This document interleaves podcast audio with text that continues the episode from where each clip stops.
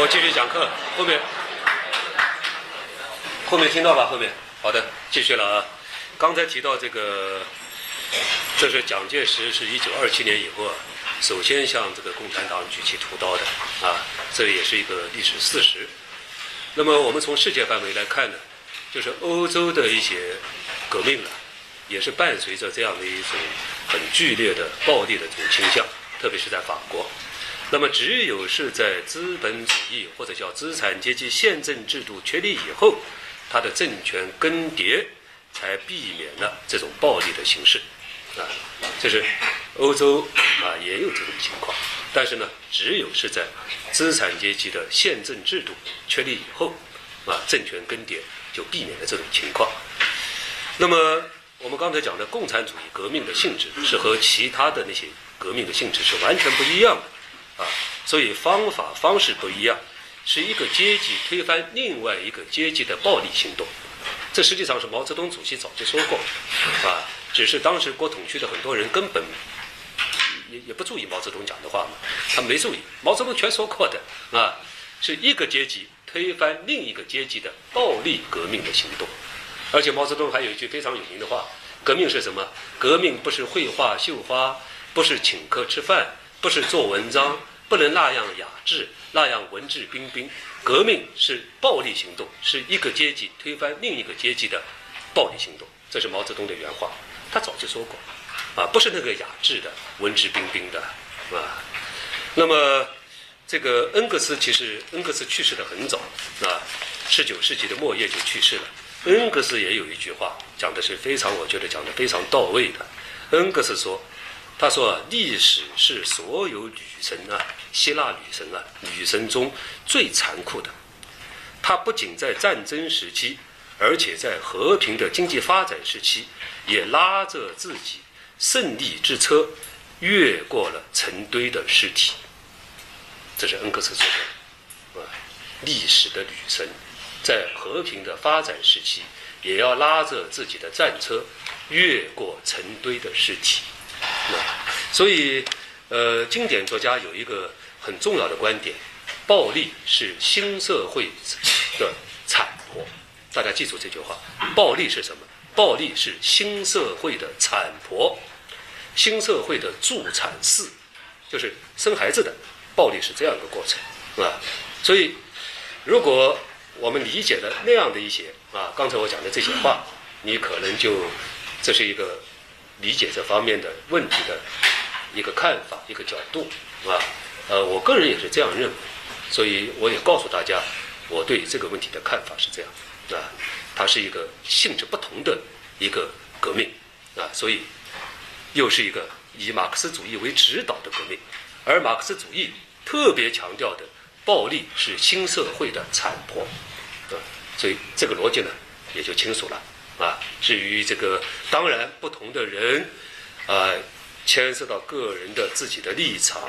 看法，他会有不同的看法，啊，但是呢，我告诉大家的，啊，我的看法是什么？啊，好的，呃，这一部分我就讲完了。那么这一部分讲完，也就是说，我们新中国的那个基本的政权基础就奠定了，就稳固了。所以五十年代初，新政权。的基础已经完全稳固，之后啊，一些领导人认为啊，还是阶级敌人四面都是的，满目都是反革命，那真是夸张其事的啊！经过这一次，基本上全部消灭掉了，已经消灭掉了啊！所以以后，那么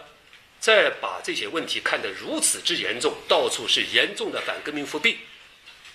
这都是。在我看是有夸张的，都是夸张的了，啊，就不存在了，基本不存在，啊，会有局部的、个别的，但是群体性的已经绝不存在。台湾方面，这个早几年啊，国民党的特务系统，这个呃军情局的局长啊写了一本回忆录，他里面也哀叹到，从四九年到七零年，派到大陆来的一共是一万九千名特务。全部都落网，全都落网，没有成功的，几乎没有成功的，啊，几乎没有成功的。在毛主席建立的人民民主专政的天罗地网中，天罗地网，大家理解吧？天罗地网，只要你台湾来的一个人讲话的口音不一，不是口音啊，语言不一样，马上就露馅。比如说我们说群众，他说民众，就这一句话就透，大家理解吧？一个语言不一样，马上就能判断他是偷，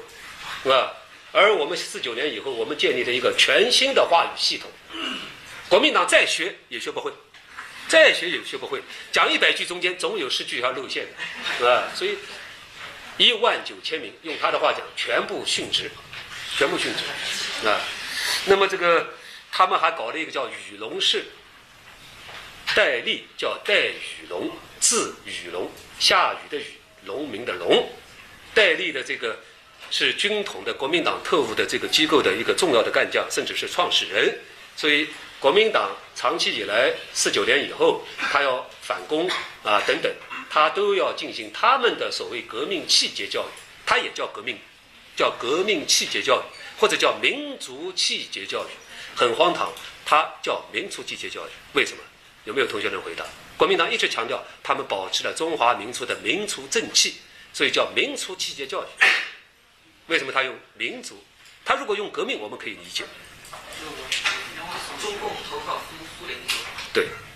他有一个蒋介石在五零年以后，啊，他很荒诞的建构起一个他的新的认错系统。他说他进行的革命叫做反共抗俄革命，反共抗俄，所以他就提出了民族气节的问题，啊，那这个同学还不错啊。好的，我下面讲，下面要讲一个新问题。讲一个新问题，就是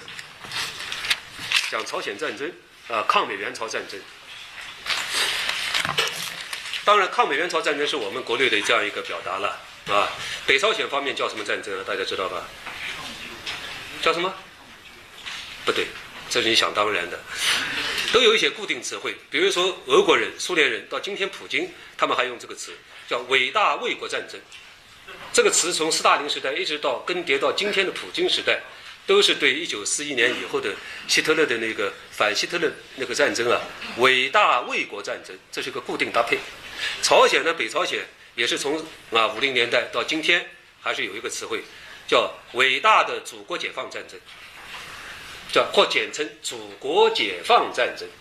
祖国解放战争啊，我们这边叫抗美援朝战争啊，是这样的一个。不同的语言表达，还有一般中性的表达，就是朝鲜战争，或者更简单，韩战，是不是？我告诉大家不同的啊，抗美援朝啊，伟大祖国解放战争啊，朝鲜战争，韩战啊，韩战这个比较简单啊。那么这两年呃，也不是这几年了，将近十多年啊，九十年代以后呢，这个国际国内的学界都对。这个朝鲜战争呢，有许多新的研究，它的一个重要的背景，倒不是今天的啊，这个东北亚的国际安全的问题引起了广泛的注意，这当然可能是一方面，这不是主要原因，主要原因是啊，九零年代初期，苏联解体，前苏联政府档案一度开放，也就是在叶利钦时代开放的，今天普京时代又把它收起来了，啊，普京这个情况比较复杂。啊，所以曾经开放过几年，允许世界各国的学者到莫斯科去买材料、看材料。所以呢，随着苏俄档案的开放，朝鲜战争的成为一个全面的国际性的一个研究的一个一个学科，是一个国际性的啊，中国人研究、韩国人研究、日本人研究。啊，俄国、美国，特别是美国，有非常强大的一个研究朝鲜战争的这样一个学者的一个一个一个群体。所以这些材料公布，我们知道历史学研究了，它基本上是要建立在材料的基础上，特别是需要建立在档案材料的基础上。朝朝鲜战争，苏联是在里面起到非常关键性的角色，所以苏联方面公开了档案，啊。差不多就把朝鲜战争的基本情况就揭示出来了，而这些都是原始档案材料，啊，今天我们知道朝鲜战争啊是苏联、北朝鲜、中国啊这三方的，我们这边是一个是一个联合了，啊，斯大林那儿是一个总会，到了斯大林那儿是所有都由他决定，啊，是一个总会，所以他的材料公开了，使得研究开始展开，啊，许多学者都开始研究了。另外呢，呃，我们中国方面也披露了一部分有关朝鲜战争时期的一些毛泽东主席啊、彭德怀啊有关档案、有关文件、有关电报，所以呢，材料新材料的开放，使得这个研究得以啊全面的进行啊。那么这个。我想，可能同学们基本上都知道一般大概的情况。这和我们过去的，包括我从小接受的教育也是不一样的，啊，从小接受教育都不一样的。我们都知道是，呃，当时讲一九五零年啊六月呃什么二十二号吧，我记不清楚了啊。南朝鲜傀儡军团在美军的支持下向北朝鲜发起进攻。那么这是一种传统叙述。这种叙述呢，现在我们基本上不这样说了。我们一般的表达是：一九五零年六月，朝鲜内战爆发。这是模糊的，但是呢，也是准确的。啊，朝鲜内战爆发，我们回避掉谁是进攻谁，不管他哪个进攻哪一个，反正他们是内战。啊，就这样表达的。那么今天呢，这个大致情况基本上清楚。啊，呃，我稍微给同学们这个勾勒一下线索。第一个小问题，我要讲。这个金日成这个呃积极的策划啊，积极策划这个战争的啊，当然这个战争在他看是正义战争，在金日成看他是要祖国解放战争啊，金日成积极策划。那么这里我们要提到这个北朝鲜，当然我们知道朝鲜整个是在日本帝国主义统治之下的，是在第二次世界大战啊由美苏决定。啊，由美苏来解决这个日本在朝鲜的这个殖民统治的一个问题。北部是由苏联来解决，南部是由美军来解决。那这是一个呃雅尔塔会议啊，大家听说过雅尔塔会议吧？雅尔塔会议的一个基本约定。所以，一九四五年八月，苏联红军在解放中国东北的过程中，苏联红军进军北朝鲜。这是履行和美国的互相的一个协定，就是进军北朝鲜。那么进军北朝鲜，我们知道进军了以后，能不能完全建立一个苏联政权呢？不可以的，啊，必须是要由当地人来出来，啊，这个这个这个建立一个当地人的政权，啊，当然是在苏军当局的支持下的一个政权，啊，这很好理解的，啊。那么，就像上次我告诉大家，一九四五年苏军解放，啊，我还是用“解放”这个词了，啊，不好用，简单用“占领”。就苏军解放，因为驱逐日军，啊，到中国大连旅顺大连的这个时候，他建立的这一个呃地方的一个军政军政军政府了，就一个市政府。这个市政府当然是在苏军的支持下建立的。可是，一开始，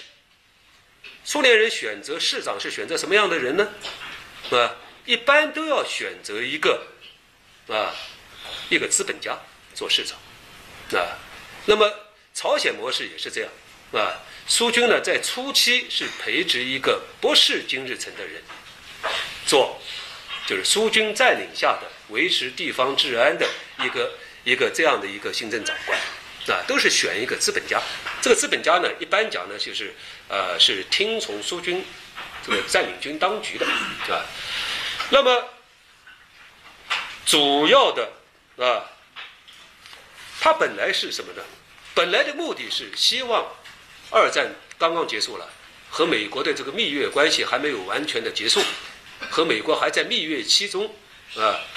苏美合作的这个蜜月嘛还没结束。我们知道铁幕啊，所谓冷战铁幕是在一九四六年才开始的，啊，苏美关系的恶化是一九四六年。那么。前几个月，苏联人的目的是要和美国啊合作，啊，最后最好能统一北统一整个朝鲜。所以他推出的这一个代理人，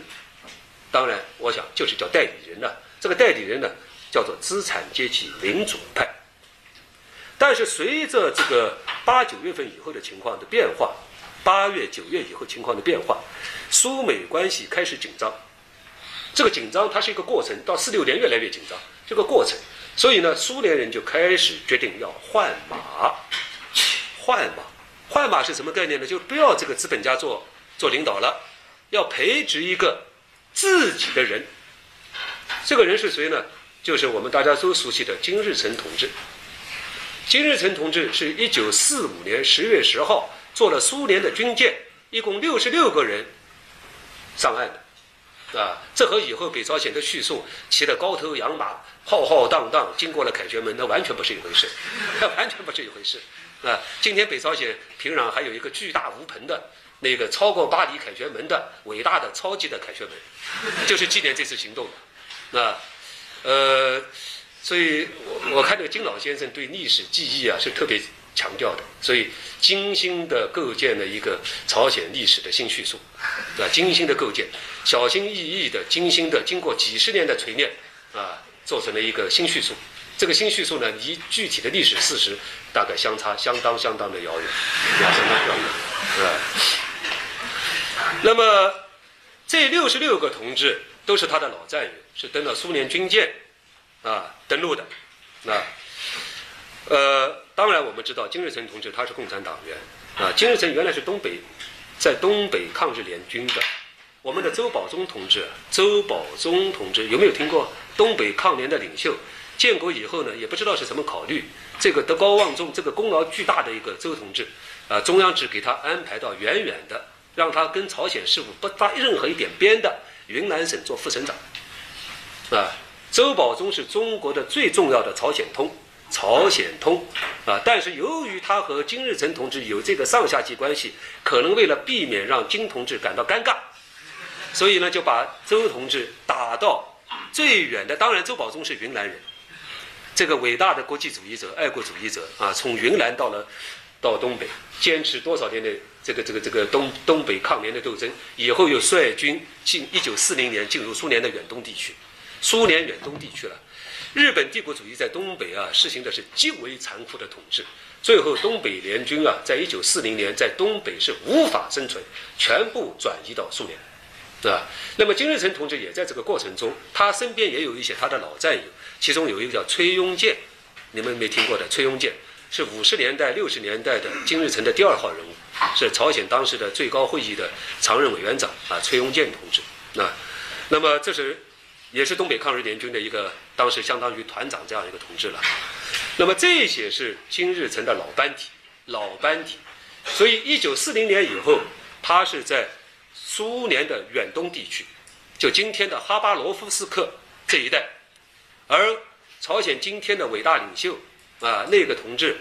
也是生在那儿，而不是说像今天的叙述，朝鲜的叙述说说他生在中国的北头山。北头北头山，这是大家还理解这个长白山，这是我们国内的概念。朝鲜有一个概念叫北头山，啊，这是很复杂了。这个今天可能也有韩国同学在这儿啊，这里我要提一下，就是这个建国以后。啊，毛泽东主席是高度的国际主义者，为了满足金日成同志的这个要求，把长白山的一部分、天池的一部分划给了金日成，啊，所以，呃，有的时候我看到我们国内的一些小年轻啊、小愤青啊，这个真的什么都不知道，啊，完全是凭情绪、不看历史事实的，啊，毛主席有的时候是，当然，毛主席是个伟大的爱国者，但是他又是一个伟大的国际主义者，大家理解吧？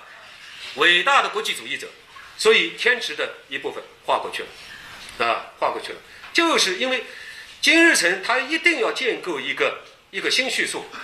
啊，他是朝鲜差不多像天神一般的人物，啊，从北头从那个白白头山那儿诞生，啊，等等等等，锐气呀，紫霞啊金光啊，啊，是真的这样，所以现在金正日他的叙述也变成了是诞生在白头山。那其实不是，他是在哈巴罗夫斯克的密林中生下来的。哈巴罗夫斯克啊，但是历史是过去是过去胡适讲过啊，是可以打扮的。那句话讲的虽然粗糙，但是有一点道理了。他历史是一个任人打扮的小姑娘的啊，所以真的这是一言难尽，一言难尽啊。那么我想这个。呃，金日成同志在一九，所以大家知道啊，朝鲜劳动党的生日是十月十号。朝鲜啊，这是非常复杂啊。朝鲜的共产主义运动在二十年代就兴起了，就是在莫斯科共产国际领导下的。朝鲜原来一直有一个朝鲜共产党，朝鲜共产党跟苏共、跟中共都有密切的联系，但是金同志呢，跟朝鲜共产党的关系是不是很密切的？以后革命成功以后，他回到北朝鲜以后，以他为主体，汇集过去的朝鲜共产党的一部分同志，啊，再加上一些其他的左翼同志，建立了朝鲜劳动党。大家理解吧？金变成了朝鲜劳动党的正宗，实际上他不是的，他是后来的，他前面还有好多老前辈，这几个老前辈在五零年代都给他消灭掉了，啊，朝鲜共产党的元老。像朴斗奋同志啊，金斗奋同志啊，好几个叫金斗奋同志。啊，对，你这个你的想象力太丰富。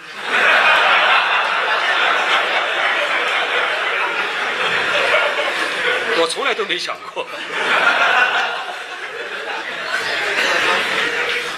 金老先生被消灭的，在朝鲜战争期间，金斗奋同志多次到中国来的，啊，毛主席啊都和他都都有很多密切的联系。这种情况和古巴情况也一样，古巴在卡斯特罗同志之前，古巴他已经有一个共产党，但是卡斯特罗不是正宗，卡斯特罗是激进的左翼的一个革命者。当他革命成功以后，以他为正宗，吸取过去的古巴人民革命党，啊，有个叫罗加同志，那是一个老老的总书记，啊，再结合他弟弟等等，建立了古巴共产党。从此，卡斯特罗是古共的正宗。但前面的呢，啊，不是机会主义就是宗派主义，所以我专门看过几次，我看过这个朝鲜同志的那个叙述，啊，金日成同志这个自己的著作我也看过，啊，他也有很很厚的回忆录，他都谈到前面的都是一片黑暗，不是机会主义就是宗派主义，到了他这儿开始革命出现了坦途，阳光出现了，啊，这很有意思。当然这个人是了不起的，他站在朝鲜民族的角度，他是一个伟大的爱国者。我这里要讲到，金日成不简单，他是一个世代的，他的家里都是反日的爱国者，啊，金日成，这个所以站在朝鲜的民族的，我们要理解朝鲜民族的那个看法，啊，金是朝鲜民族的一个重要的爱国者，甚至是伟大的爱国者，啊，呃，我们不要仅仅是站在自己的角度，啊，那么这个呃，一九四五年以后。啊，金日成呢就开始在朝鲜就开始恢复战争的创伤，开始建立他的革命的新结构，也开始进行土地改革。土地改革，他的土地改革在那个年代比中国温和，比中国温和。他强调，由于朝鲜情况和别的国家不一样，长期在日本统治下，所以朝鲜的地主同时也是日本帝国主义的受害者，因此他的阶级斗争啊。不是像中国这样的那么激烈和分化啊，这是朝鲜四十年代的土改啊。那么，我想这个到了一九四九年，我们知道东方发生的就是中国人民革命的伟大胜利，这件事给金日成同志巨大的鼓舞，巨大的鼓舞。他要，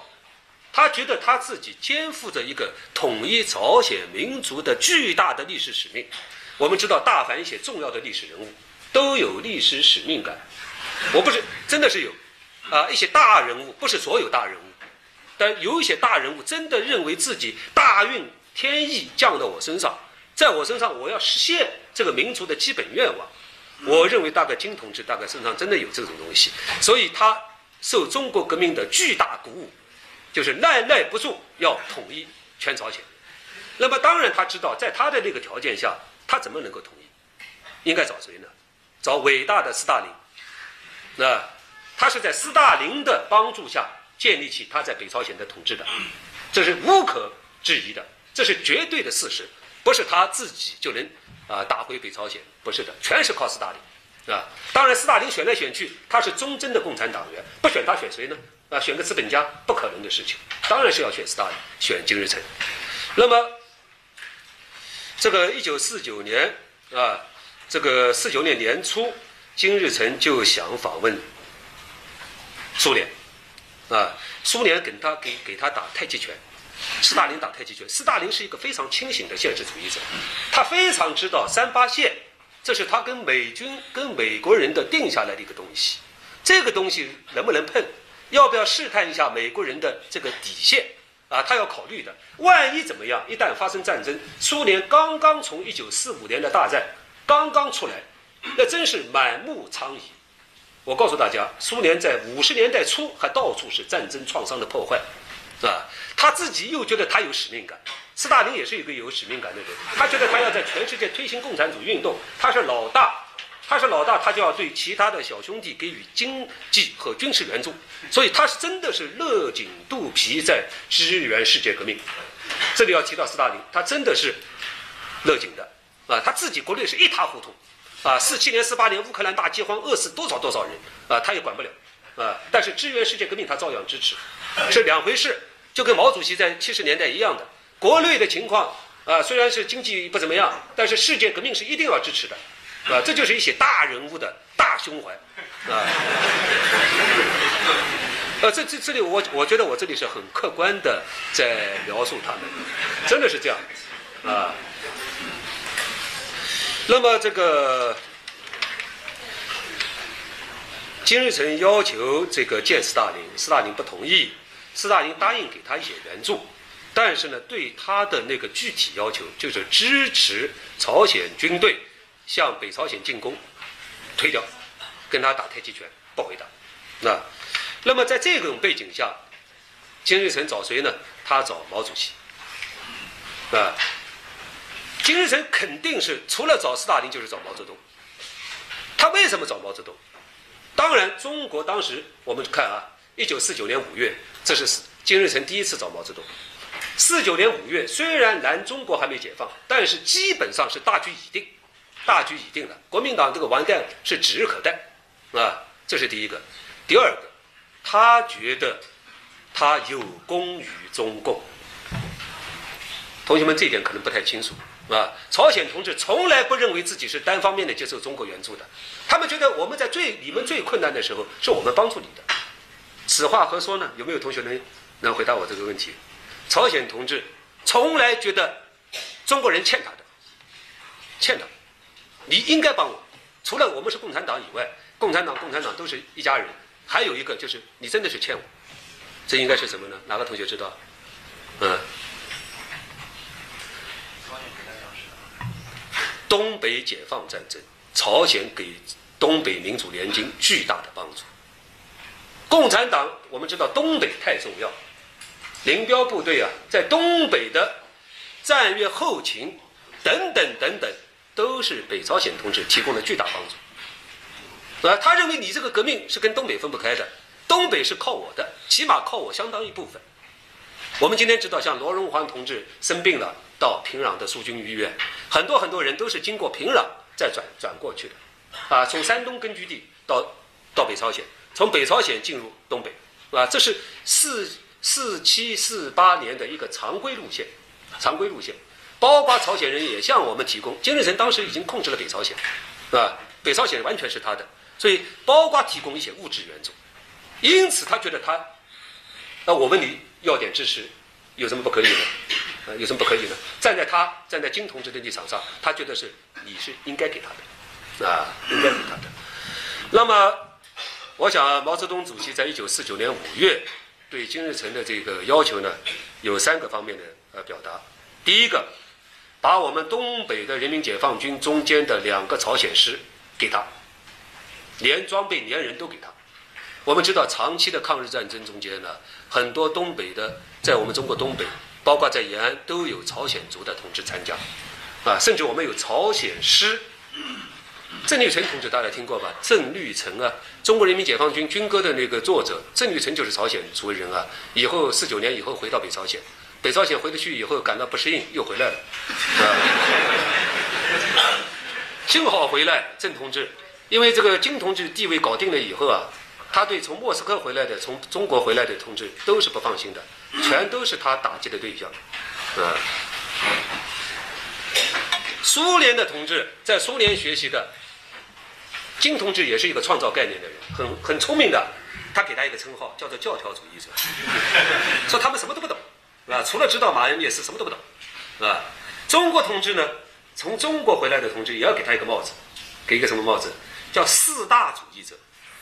金日成很会发明词汇，这个词我们中国人还不太懂。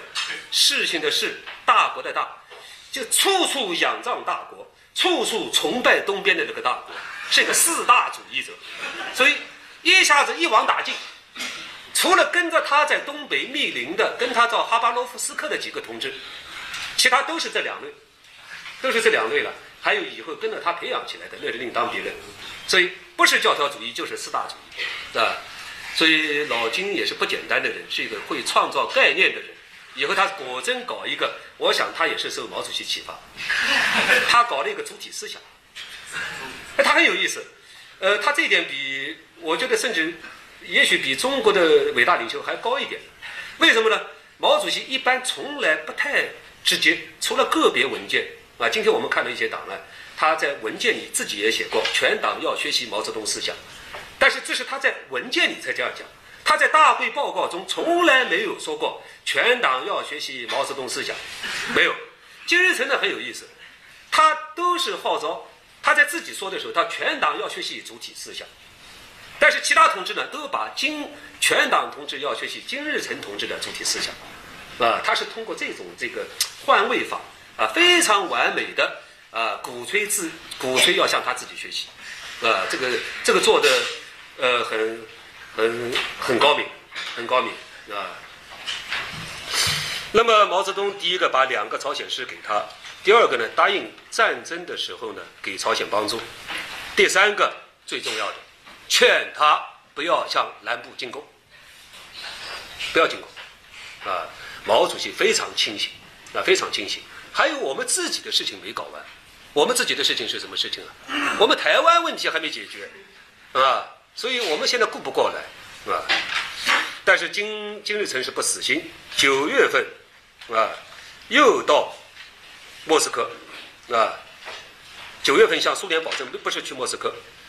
一九四九年九月，中华人民共和国成立前几天，他向苏联人保证，他要让斯大林吃个定心丸。他说，只要我军队向南部去了以后，两周到一个月内，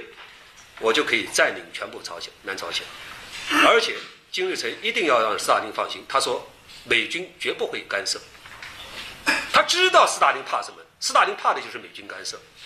大家知道吧？就像我们人民解放军到要打打长江的时候，毛主席也掂量过的，无非是美军干涉，一个是不干涉。干涉的话，毛泽东说我们做好革命五年以后推迟五年，但谁知道美国人不干涉，啊，这就要搏一搏啊，关键的时候要搏一下子。啊，就是要试探一下子，哎，成功了，就成功了，啊。那么金日成现在呢，也跟斯大林讲，美军不会干涉，啊。那么下面我要讲了，这个我们知道，一九四九年的十二月，毛泽东主席到莫斯科去，到莫斯科去呢是要商谈签订中苏友好互助同盟条约，啊，呃，斯大林呢。金日成呢，在这个时候呢，也是抓紧活动，抓紧活动。他在一九五零年一月十九号，啊，他和在平壤的苏联大使说：“他说现在中国革命胜利了，现在应该是朝鲜问题了，解决朝鲜问题了。啊，他说如果你们再不解决，不支持我，朝鲜人民就不会信任我了。”他也是啊，给斯大林一个压力啊，我是共产党啊。呃，我代表共产党了，我再不解决，不能满足人民愿望，人民要抛弃我了，啊，人民说的宽大无边啊，哈哈等等啊。那么斯大林在他的压力下，当然斯大林有考虑，这里考虑都和中国有密切联系，考虑一月三十号答应帮忙，答应见他，本来不见的，啊，你不要来，最多是跟我的大使谈谈，不见的。这个时候，金同志啊，对大使尊敬的不得了。苏联驻这个平壤的大使，简直是，啊，那是太高级了，啊，这个这个金日成对他态度非常毕恭毕敬，啊，完全是看成斯大林的化身在对待的，和以后的态度完全不一样。金日成最愉快的时候是中苏关系矛盾的时候，那个时候太高兴了，太愉快了，他这游刃有余，在中苏两边淌浑水，啊，两边都捞好处，大家知道吧？这个时候，在我们周边的。啊，越南因为他情况很特别，在打仗，朝鲜同志特别高兴，特别特别高兴。苏联给我点援助，中国给我援助，所以七十年代、八十年代，朝鲜的生活水平比中国高得多。七十就七十年代，整个七十年代一定比中国高。我告诉同学们，在大跃进的后期，我们的经济困难时期，我们东北居然有些糊里糊涂的同志逃逃逃到北朝鲜，因为他当时比我们中国条件好，跟今天情况完全相反。今天你们看到不是大批的朝鲜难民往中国跑吗？时光倒流到一九五九年、六零年，是中国人往那边跑，特别是朝族，就是我们的东北的朝鲜族。第二次跑是文革中间，文革中间我们有一些朝鲜族同志，还有其他同志，啊，我就我还印象中记得南京还有一个什么体育学院的一个一个老师啊，跑到北朝鲜去，随之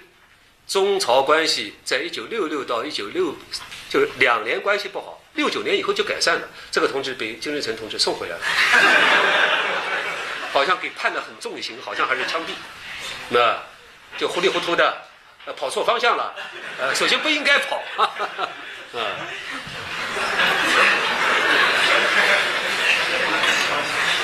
就给送回来了，啊，六六年到六九年这三年，中朝关系不好，当时是极左派，呃，我，我们讲文革中的极左派。是四面树敌，正式的口号叫做“打倒门修，打倒苏修，打倒曹修”。门修就是外蒙古，曹修就是朝鲜，北朝鲜，啊，那是四面为敌。所以有一部分人，东北的一些人，呃，受不了文化大革命的这个打击，往那边跑的，啊，多数给送回来，多数送回来。那么这个为什么这个斯大林同志在一九五零年？一月份答应要可以见金日成呢，金日成苦苦哀求一年，伟大的斯大林大统帅坚决不见。但是，一年以后为什么见呢？他有契机的，有原因的，这和中国有密切关系。这就是我们的毛泽东主席在苏联正在和苏联商谈中苏友好互助同盟条约，而且非常明确的提到，几年以后中国要收回大连。我们知道。我上次告诉同学们的，啊，旅顺军港，这个是一九五四年苏联人全部全部交还，中国方面派的是宋庆龄主席、宋庆龄同志和周恩来总理，呃，率领了中国的最高的代表团到大连去接收的，就是苏军啊要把所有的财产还给中国，中国实现了在外外国在中国没有驻军，一九五四年真正实现了没有驻军，啊，那么。这个签订中苏友好同盟条约的时候，就已经要讲好几年就要还的。我们知道，苏联是一个有扩张意识的一个，斯大林身上有大帝国的这种理想的，啊，这个人身上有彼得大帝的那种理想，所以他有历史的使命感，啊，他甚至曾经在二战后期，曾经都想过在北非要建立一个港口。北非啊，这早已超出了他的势力范围。伟大的斯大林啊！啊，他是一个大帝国，苏维埃大帝国的首领啊，啊，所以他有大抱负。那么中国的大连很重要，非常重要。我们知道大连在俄罗斯人身上，我觉得他是莫名其妙，他觉得这个地方是跟他是血肉相连，简直不把我们中国人当回事。啊，大家理解什么意思？日俄战争的时候就是旅顺口的陷落，大家理解吧？大俄罗斯大帝国被一个东方的小国日本人打败。就从旅顺开始，所以一九四五年，斯大林不无傲慢的那么狂妄的说：“一九零四年以后，我们又回来了。”简直不把中国人当干部，就太不把中国当回事了。这是中国的地方啊，怎么你怎么又回来了？就不把我们中国人当人看了，很过分的。大家理解吧？当时的一些爱国青年为什么对斯大林有反感？那是很很理解的。怎么可以讲这个话呢？我们又回来了。他就是代表，他是大沙俄帝国的继承者，他身上是双重身份，一个是苏维埃，一个是沙俄帝国，大家理解吧？斯大林身上是两个，啊，既是共产党，又是沙俄的那个衣钵的继承人，啊，由于一九五零年毛泽东主席和斯大林谈判，旅顺港即将要归还中国，几年很快，所以他在远东地区，他要找新的出海口。新的出海口，我们知道他在远东地区啊，除了今天的这海参崴啊，像叫海参崴、弗拉迪奥斯托克，除了这个地方以外，他没有出海口，啊。那么今天呢，他想到了，北朝鲜朝鲜的几个港口，釜山港，釜山港啊，啊，就是釜山、济州岛、元元山、仁川这四个朝鲜呃韩国的重要城市，同学们应该知道的，和我们中国人关系比较密切的。第一个南部的那个釜山，好像今天我们上海每天都有飞釜山的，啊，济州岛，下一步就可以到了济州岛就到日本了，太重要了。元山是在北方的一个港口，仁川在这边的港口，靠近我们中国山东的，啊，这是朝鲜的几个最重要的战略性城市。所以，如果他帮助了金日成解放了全朝鲜，这四个港口就是他的，大家理解吧？所以，为什么我们七五年的时候，我们为什么对越南同志啊很不高兴呢？因为金兰湾原来是美军的基地，啊，美军撤退以后，苏联人来了。苏军的一个在东南亚最大港口就是越南的金兰湾，啊，所以这是一个关键时时刻，他要寻找新的出海口，这是斯大林的战略，啊，第二个非常重要的，杜鲁门埃奇逊讲话了，杜鲁门啊，当时的美国总统。埃奇逊是美国的国务卿讲话了。南朝鲜不在美国的防御圈内，讲了这个话。一九五零年，美国是很那个的了啊，我不知道是怎么评价它，是很收缩的了，收缩啊。一九五零年，美国曾经向全世界公开的，台湾不在它的防御圈内，所以才鼓舞了我们毛主席要解放它，因为他已经表态了，不是不在他的防御圈内嘛，啊，我们有本事，我们就可以拿走嘛，啊，就是这样。所以缺的东西就是飞机、大炮。啊，缺的就是飞机和坦克，啊，不是军舰，大炮没有用的，啊。那么这个时候，毛泽东主席在苏联，斯大林是背着毛泽东，和金日成是打得热火朝天。毛主席在那儿让他安排他看什么工农业展览，看什么大学，他毫无兴趣，还叫他看集体农庄的养鸡场。俄罗斯冰天雪地啊，一月份、二月份啊，老人家是经常感冒，啊，那个冷的跟我们中国人一般的概念不一样的，对不对？那个冷的死了，啊，我想一九四九年的话，外面还是很冷的，就五零年的冬春天啊，背着他，啊，那么谈几个问题，金日成和这个斯大林谈的问题是：第一个是提供军援，第二个是武器装备，第三个是。再组织三个精锐的步兵师，当然金日成也不是白给的。金日成是啊，那个数字我忘了，给了很多很多公斤的黄金啊，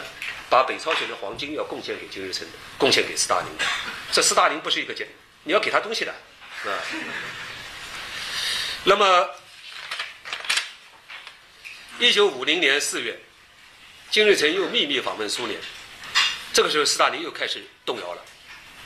我们知道，大凡做出重大决策的时候啊，他是有一波三折的，啊，虽然同意了，但是一下子又缩回去了。说来说去呢，主要还是担心美国人，他们最在意的还是美国人，啊，在意，非常担心美军干预。金日成向他保证说不会，啊，他的保证没有什么用的，但是呢，呃，还是多少有点，啊。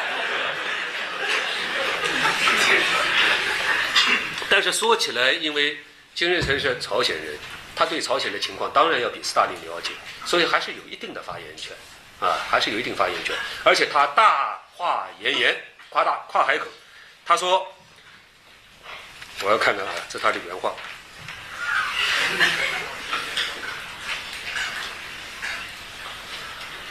他大概意思就是，啊，他讲啊，一旦我这个军队啊，朝鲜人民军进入南方的话。南朝鲜的二十万北朝鲜共产党员会全面起义，他在那边已经有二十万党员，因为四五年到四九年他已经发展了二十万啊，我想这个二十万质量可能不高，对吧？这么快就发展了二十万，人数虽然众多，可能做鸟兽散的，啊，但是他这个用这个话来哄斯大林，小国领袖很多很狡猾很精明的。我们看有些小，有些这个，呃，不要低估那些这些这些，他们非常智慧的，非常智慧，都是要实现自己最大的利益最大化。那游刃于大国之间，啊，也是一个人物，是不是人物啊？啊，很聪明的。就像我告诉大家，就像我们的中国这个土军阀冯玉祥，冯玉祥这个土军阀也没有什么接受过洋教育等等，啊，非常会打交道。他到苏联去，一九二零年代二二年、二三年、二四年去的时候，他知道苏联崇尚工农，工农至上啊，所以他就到处说我是贫农，一会儿说我是工人阶级，啊，焚会必喊共产国际万岁，焚会啊就呼号呼口号，然后呢，苏联人那时候傻乎乎的，呃，给他了很多枪，给他很多钱，啊，非常厉害的。这些这些东方的啊这些军人政治家。我觉得他们智商都非常高，全部目的只是一个追求自身利益最大化。那个嘴上很会翻，很会说，啊，连冯玉强这个老粗都会口口若兰花，啊，